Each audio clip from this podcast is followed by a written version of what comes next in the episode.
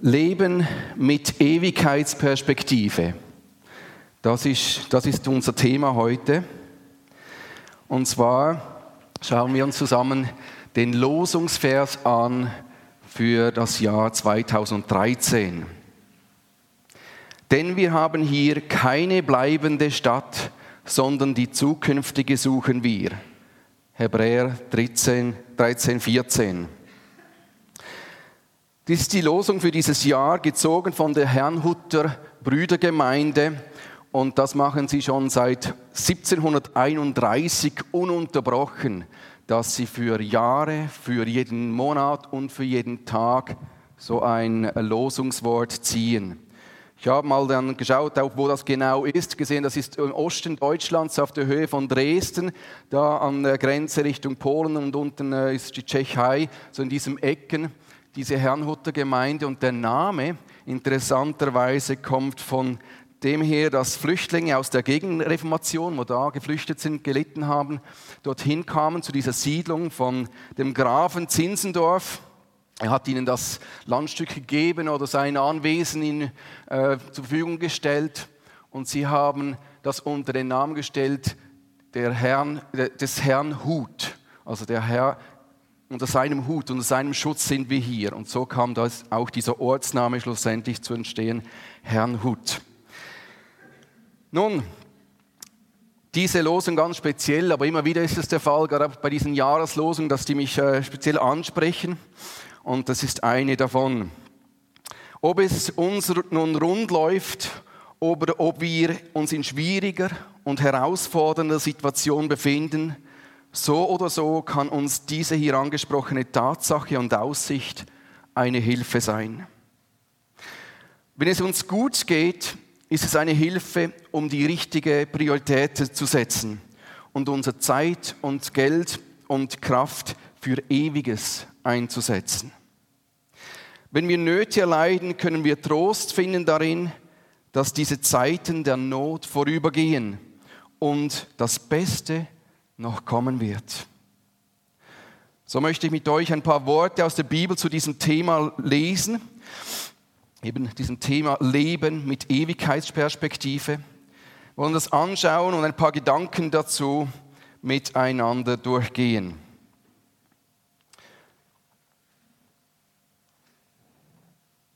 Hier nochmals der Losungsvers in, könnte man sagen, in heutigem Deutsch. Denn hier auf der Erde gibt es keinen Ort, der wirklich unsere Heimat wäre und wo wir für immer bleiben könnten. Unsere ganze Sehnsucht gilt jener zukünftigen Stadt, zu der wir unterwegs sind. Im gleichen Brief, im Hebräer 11, finden wir eine ähnliche, auch in diese Richtung gehende Aussage. Da lesen wir, Hebräer 11, 10. Denn er wartete auf die Stadt, die einen festen Grund hat, deren Baumeister und Schöpfer Gott ist. Von wem ist hier die Rede? Wer weiß das? Also ihr dürft mitmachen, mitdenken. Wie bitte? Abraham, richtig, ja, von Abraham. Ich lese ein paar Verse zuvor, ab Vers 7, so dass wir den Zusammenhang haben. Wie kam es, dass Abraham dem Ruf Gottes gehorchte, seine Heimat verließ und an einen Ort zog, der nach Gottes Zusage einmal sein Erbbesitz sein würde? Warum machte er sich auf den Weg, obwohl er nicht wusste, wohin er kommen würde? Der Grund dafür war sein Glaube. Im Vertrauen auf Gott ließ er sich in dem ihm zugesagten Land nieder, auch wenn er dort zunächst nichts weiter war als ein Gast in einem fremden Land und zusammen mit Isaac und Jakob in Zelten wohnte. Er wartete auf die Stadt, die auf festem Fundament steht und derer Gründer, Gründer und Baumeister Gott ist. Abraham hatte diese Ewigkeitsperspektive. Er sah diese Stadt der Ewigkeit, auf die er plankte. Er kam aus einer Stadt in Ur, in Chaldea, in, in der alten Heimat, hat die verlassen. Das war aber eine Götzenstadt, nicht eine Gottesstadt. Und jetzt unterwegs in das Land Kanaan, da war nicht eine große Stadt da, das war alles so nomadisch und er hat in Zelten gelebt. Und er plankte wieder so eine Stadt, aber eine bessere, eine göttliche, von Gott erbaute Stadt. Unser Zuhause ist im Himmel. Wieso denn? Der Vater unseres Herrn Jesus Christus ist auch unser Vater geworden. Sein Zuhause ist unser Zuhause. Es gibt verschiedene Perspektiven. Unsere Gesellschaft heute, ich denke, kann man grundsätzlich sagen, hat die Perspektive der Gegenwart, des Jetzt. Es geht immer um Jetzt, um sofort. Jetzt muss ich alles haben. Jetzt muss es mir gut gehen. Jetzt, jetzt, jetzt, heute, hier und jetzt. Sind wir auch geprägt von dieser Haltung, von dieser Gesellschaft, auch als Christen? Beim Islam ist es so, dass man eigentlich sich auf die Vergangenheit konzentriert oder schaut, wie war das dazumal zur Zeit von Mohammed, das goldene Zeitalter oder dann im Balkan die Türken auf das Osmanische Reich zurückschauen und da sich sagen, das war eine wunderschöne, grandiose Zeit und sie hoffen, dass so eine Zeit vielleicht wiederkommen mag. Aber sie orientieren sich an dieser Vergangenheit, möchten genauso leben, wie an dazumal diese Leute gelebt haben. Und als Christen, was ist für uns die richtige, hilfreiche biblische Perspektive? Die Zukunft, die Ewigkeit. Wir sollen von der her leben, von dieser Perspektive her unser Leben leben, Entscheidungen treffen und so weiter. Wir haben gelesen, Hebräer 11, 9, dass sie in Zelten wohnten. Ich denke, wenn man zeltet, kommt einem das vielmal noch näher, es ist einem bewusst vielmal, also man liebt das so gern, so sehr, dass man das ganze Jahr am liebsten zelten würde, aber sonst denke ich nach einer Woche bei vielen, ja, irgendwie zieht das einem wieder zu etwas mehr komfortablem, ähm, bessere Matratze und so weiter, nach etwas mehr Sicherheit. Ich hatte vor Jahren einmal äh, einen Input zu halten in einer wirklich schwierigen und unschönen Situation. Es war in Agadir, im Süden Marokkos. Und zwar waren wir dazu mal unterwegs, acht Wochen durch Marokko. Es war ein Praktikum zwischen unseren zwei Studienjahren in England, wo wir biblische und kulturüberschreitende Studien äh, machten. Konnten wir acht Wochen quasi Auskundschaften gehen und schauen, wo, wie, was uns Gott da für die Zukunft äh, äh hinleiten möchte. Und da sind wir das ganze Land eigentlich gereist, haben viele tolle Sachen gesehen, auch tolle Städte wie Marrakesch und so weiter.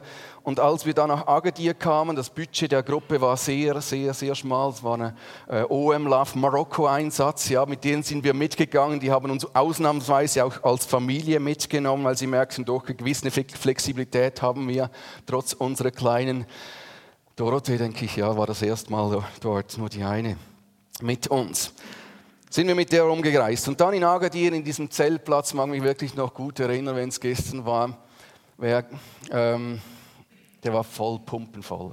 Weil im Sommer, das sind nicht einfach Touristen auf dem Zeltplatz, sondern ist ganz Marokko dort. Also die Marokkaner selber, von den Städten, gerade von Casablanca, gehen sie runter in den Süden nach Agadir, wo, ihre, äh, wo sie herkommen, viele Berber dann auch, und gehen dort auf den Zeltplatz. Und der war einfach über und über voll. Aber gibt es keine Limite, ja, jetzt ist zu viel, jetzt ist zu voll, oder? Und keine äh, schön markierten Felder und so weiter, es ist einfach dann kreuz und quer.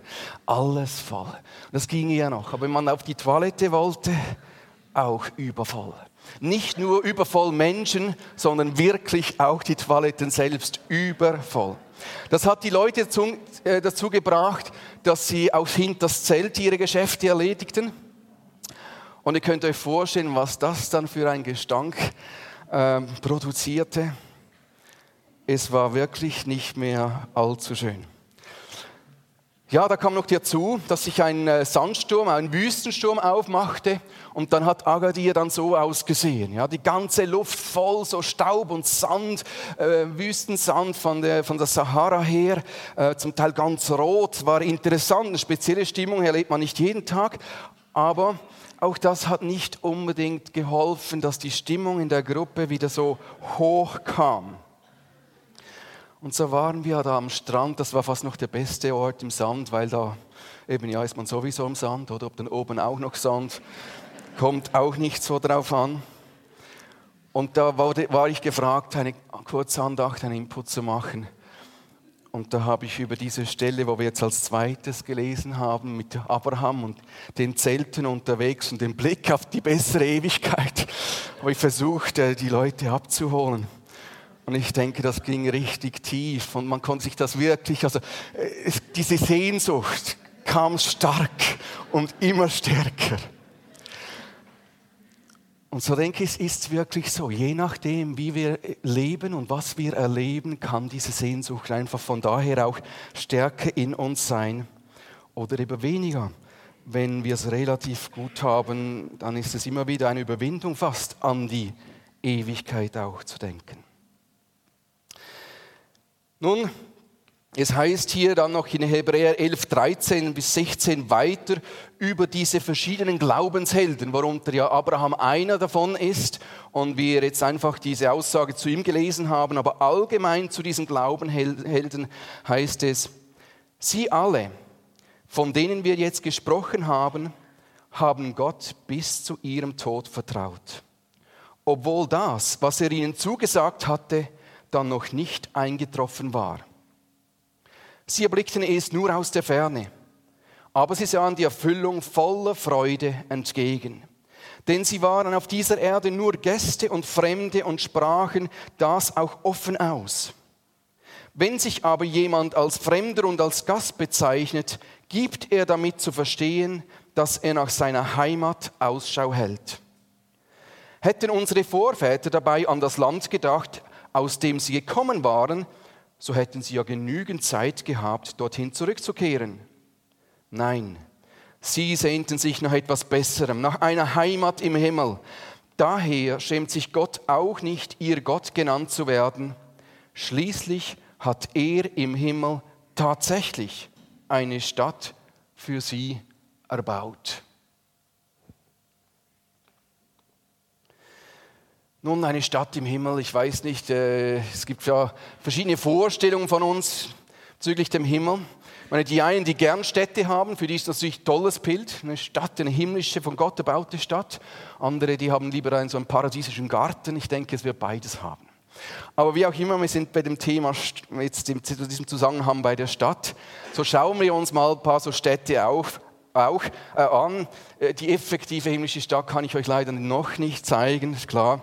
Aber wir haben ja einige so Vorstädte auf dieser Erde, wo uns einen Begriff geben davon. Und wenn man schon sieht, wie auch auf dieser Welt doch zum Teil imposante Städte gebaut werden können, wo wir wirklich staunen und sagen müssen, Mama, das sieht wirklich jetzt toll aus. Wie viel mehr muss dann die Stadt wunderschön aussehen, die Gott selbst erbaut? Hier in der Stadt, äh, ich frage mal in die Runde, wer weiß das, welche das ist? Wie bitte? Sehr gut, Chicago. Dann haben wir hier Florenz, sehr gut. Firenze. Und hier? London, das ist nicht zu schwer. Noch einfacher. San Francisco. Wie bitte? Mein Halthof, ja, vielleicht in der Ewigkeit. Hä? Tokio. Die anderen waren irgendwo im Internet auf der Liste von den weltschönsten Städten, die habe ich sonst noch dazu gemischelt, oder? Ich denke, für die einen von uns trifft das wahrscheinlich auch bei dir zu. Ich merke immer wieder unterwegs, wenn mich Leute fragen, von wo bist du? Sage ich, von Uster. Und da überlege ich, ich wohne jetzt eigentlich schon länger in Volkertschwil und so, aber ich sage immer noch von Uster, weil ich komme von Uster, ich bin hier geboren, irgendwie bin ich mit dieser Stadt verwurzelt. Ist doch interessant, so eine Verbindung, die man manchmal hat, äh, einfach über längere Zeit. Was ist denn das hier?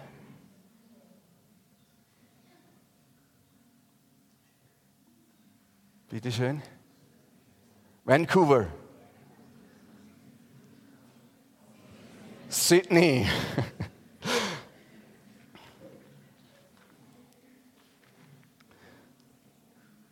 Und dies hier. Wieder etwas näher.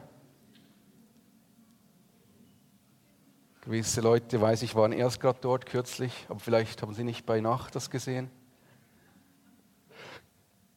Hamburg. genau. Und hier noch. Istanbul, die Hagia Sophia ist dort. Ja, alle diese Städte, alle diese Orte werden vergehen. Gerade so wie diese Sandburg, wie diese Sandstadt. Ich denke, für Gott ist das nicht viel anders als das. Für uns ähm, ja, haben wir das Gefühl, das ist äh, noch gut gebaut, vielleicht sogar zum Teil mit äh, Swiss, Swiss Architektur und weiß ich was, oder? Aber in Gottes Sicht, das ist wie eine Sandburg, kurze Zeit und dann ist sie weg. Wir warten auf das himmlische Jerusalem. Und auch das ist wahrscheinlich nur ganz wirklich ein Schatten, das heutige oder irdische Jerusalem. Hab dann nicht geschaut, gibt es denn nicht wirklich ein schlaues Bild noch vom himmlischen Jerusalem? Ja, ich habe es gefunden.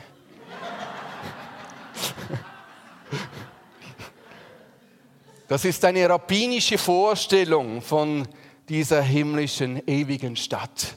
Ich denke, einiges trifft wirklich sicher zu.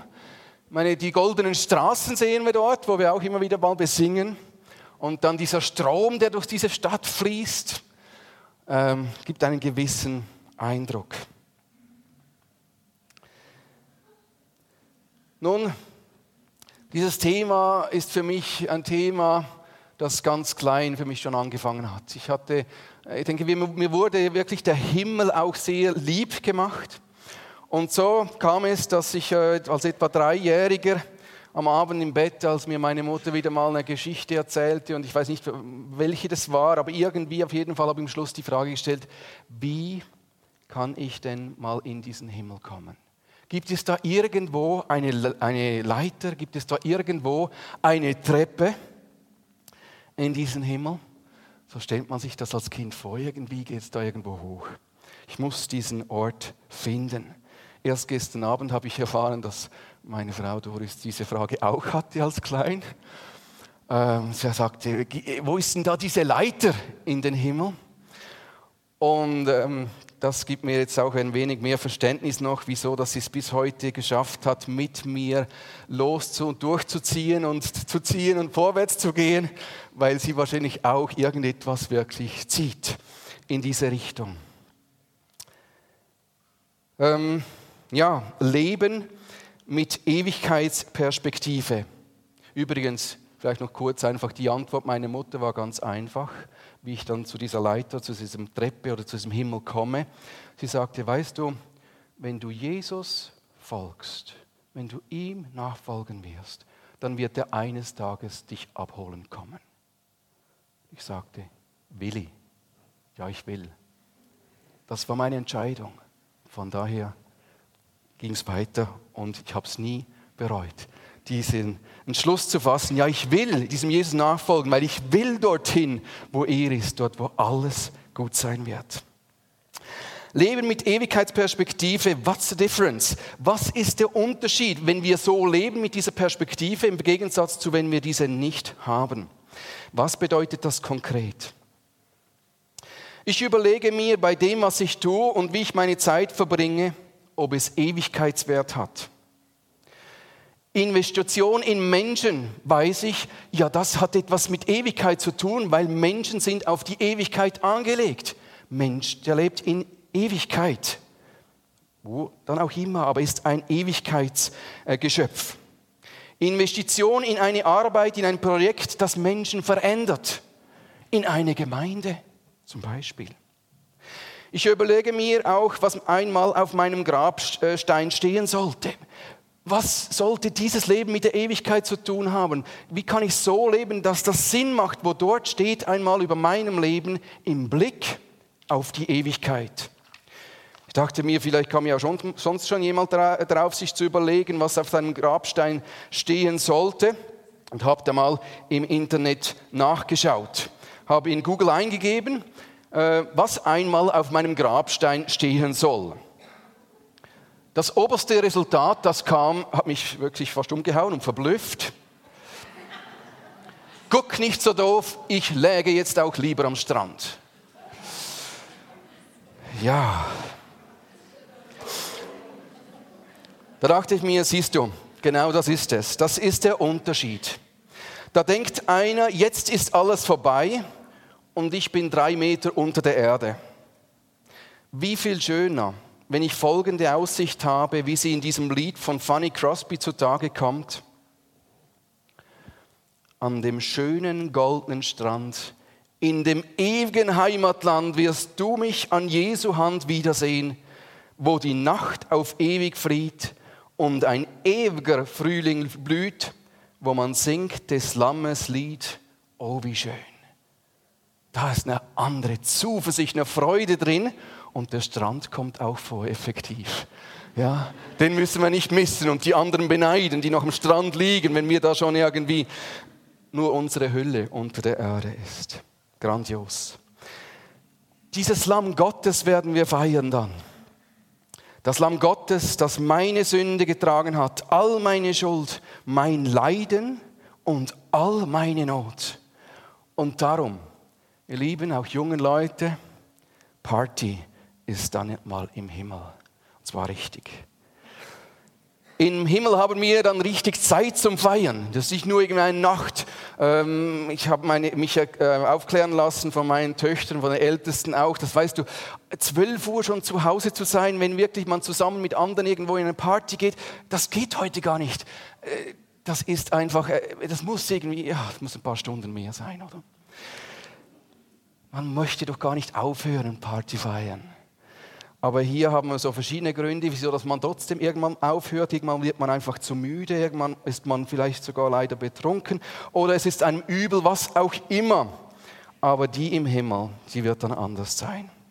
Ich sagte das mal meiner Mutter, als wir wir waren ja in diesen acht Jahren, wo wir in Marokko waren, jeweils im Sommer zwei Monate hier, mussten hier viele erledigen machen. Und die zwei Monate gingen immer so schnell, viel zu schnell rum. Und ich mag mich einmal erinnern, auch, was wir, wo wir gerade in der letzten Zeit so keine Zeit mehr hatten. Ich, vielleicht haben wir sogar bei meinen Eltern gelebt, aber die haben uns weniger gesehen als viele andere Leute, wo wir äh, unterwegs waren. Und ich merkte am Schluss, da, da war wirklich zu wenig Zeit zusammen.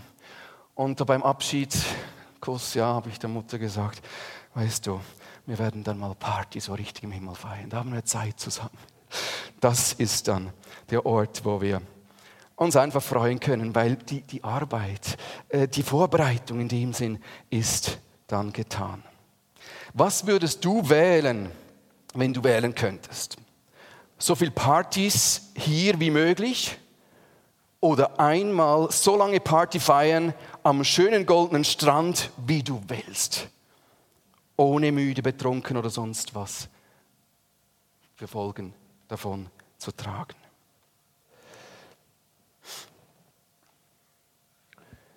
Und ich sah einen neuen Himmel und eine neue Erde, denn der erste Himmel und die erste Erde sind vergangen und das Meer ist nicht mehr. Und ich sah die heilige Stadt, das neue Jerusalem von Gott aus dem Himmel herabkommen, bereitet wie eine geschmückte Braut für ihren Mann.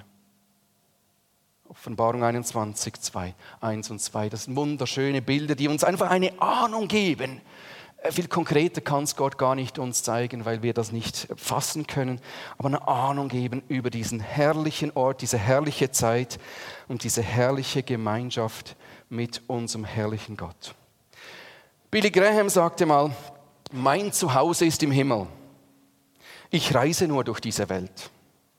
Das hat er wortwörtlich gemacht. Er wollte noch viele, viele Leute mitnehmen in diese Heimat, in das himmlische Jerusalem. Er lebte wirklich so. Er sagte sich, ich gebe Vollgas. Und ich denke, um das geht es. Diese Party dort noch viel größer und toller zu machen, indem das Menschen von allen Völkern und Sprachen da hineinkommen. Und wir werden, muss ich euch leider sagen, enttäuschen, die Minderheit sein als Weiße im Himmel. Das ist jetzt schon fest. Wenn man, wir sehen, was läuft in Afrika, in Asien, in Lateinamerika, dann ist es definitiv so. Wir Weißen werden die Minderheit sein, ist nicht so tragisch.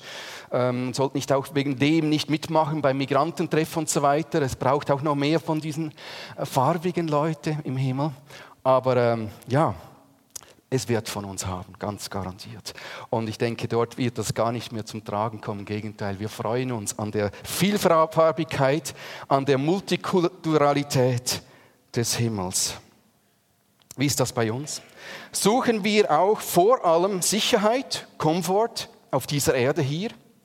Oder kann Gott einmal zu uns sagen, du hast nicht Sicherheit gesucht, sondern du hast das Wichtige, das Signifikante gesucht. Du gingst dorthin, wo ich dich hinführte. Ich denke, es geht wirklich darum, im Diesseits so viel wie möglich bereit zu machen für das Jenseits. Denken wir daran, das Diesseits ist so kurz, so verschwindend kurz. Unglaublich im Vergleich zur Ewigkeit, diese paar Jahre hier. Kolosse 3, 1, 2, 3, diese Verse, die auch in diese Richtung gehen, möchte ich euch lesen und bitten einfach, dass Gott wirklich in unsere Herzen spricht, gerade durch diese seine Worte. Da ihr nun also zusammen mit Christus auferweckt worden seid, sollt ihr euch ganz auf die himmlische Welt ausrichten, in der Christus auf dem Ehrenplatz an Gottes rechter Seite sitzt. Richtet eure Gedanken auf das, was im Himmel ist nicht auf das, was zur irdischen Welt gehört. Denn ihr seid dieser Welt gegenüber gestorben und euer neues Leben ist ein Leben mit Christus in der Gegenwart Gottes. Huswoche ist angesagt. Wort, das Wort sagt sich schon, auch hier habt ihr keine bleibende Stätte. Ja? Eine Woche und dann ist auch diese Woche dabei, vorbei. Aber genießt sie, genießt sie. Lasst sie wirklich euch so richtig, äh, ja, euch verändern, motivieren, ausrichten auf diesen Gott und auf diese grandiose Ewigkeit. Ich lese das, den Slogan von, äh, von der Jugendarbeit hier, ja, und sehe das beim Manu seinem Mail jeweils auch unten. Mit meinem Gott, in meiner Stadt, für mein Nächst. Grandios, wunderbar. Und ich denke, das Ziel wird sein, mit meinem Gott, mit meinem Nächst in seiner Stadt für immer und ewig. Und für das müssen wir uns heute hier in diesem Ort, in dieser Stadt einsetzen, dass wir noch viele so Nächste mitnehmen können in diese ewige Stadt.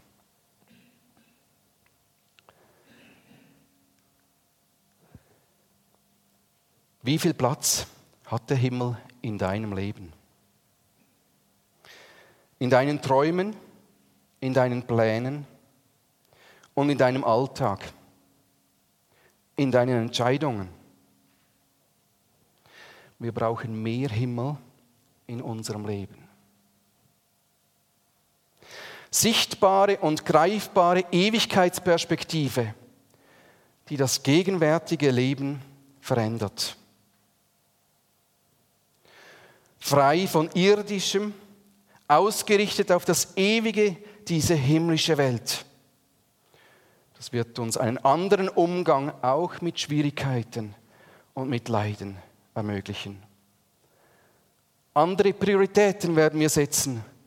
Großes wird groß und Kleines wird klein.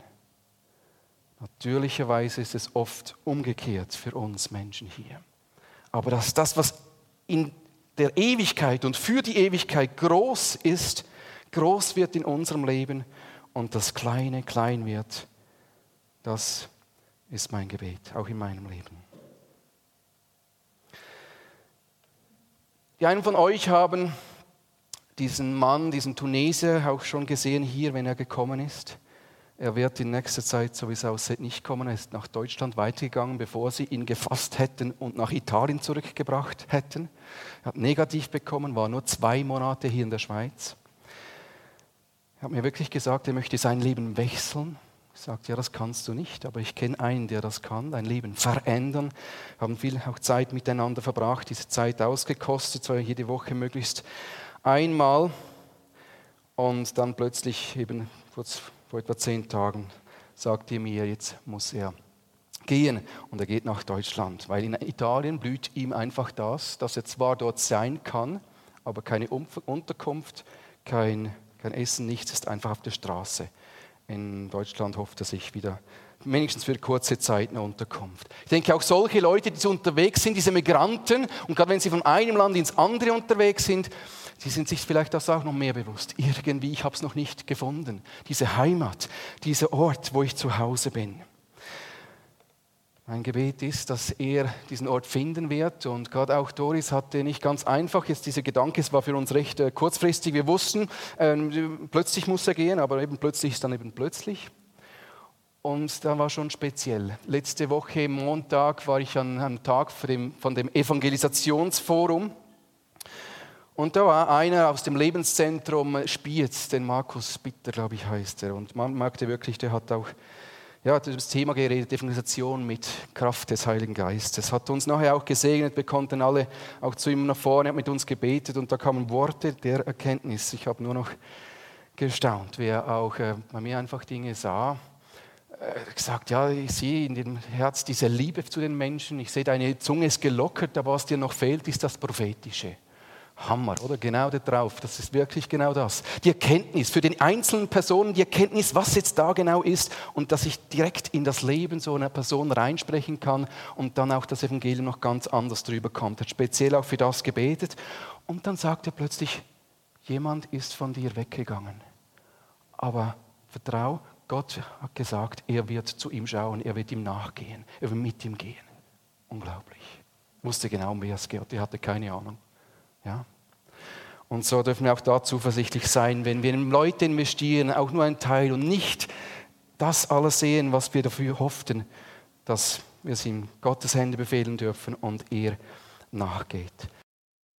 Wenn ihr in eurem Herzen ein Ja zu dieser Perspektive gefunden habt und sagt, ja, diese Ausrichtung auf das Ewige, auf das Bleibende, auf diese Herrlichkeit, auf unseren herrlichen Gott, diese möchte auch ich noch vermehrt haben.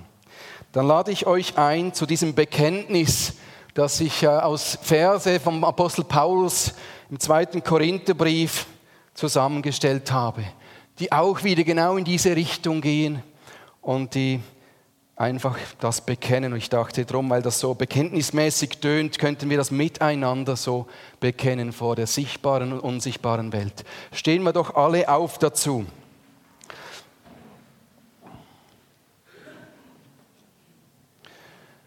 Denn die Nöte, sagen wir es laut zusammen, alle miteinander, denn die Nöte, die wir jetzt durchmachen, sind nur eine kleine Last und gehen bald vorüber. Und sie bringen uns etwas, was von unvergleichlich viel größerem Gewicht ist. Eine unvorstellbare und alles überragende Herrlichkeit, die nie vergeht. Wir richten unseren Blick nämlich nicht auf das, was wir sehen, sondern auf das, was jetzt noch unsichtbar ist. Denn das Sichtbare ist vergänglich, aber das Unsichtbare ist ewig. Denn wir wissen, wenn unser irdisches Haus, diese Hütte, abgebrochen wird, so haben wir einen Bau von Gott erbaut, ein Haus nicht mit Händen gemacht, das ewig ist im Himmel. Amen.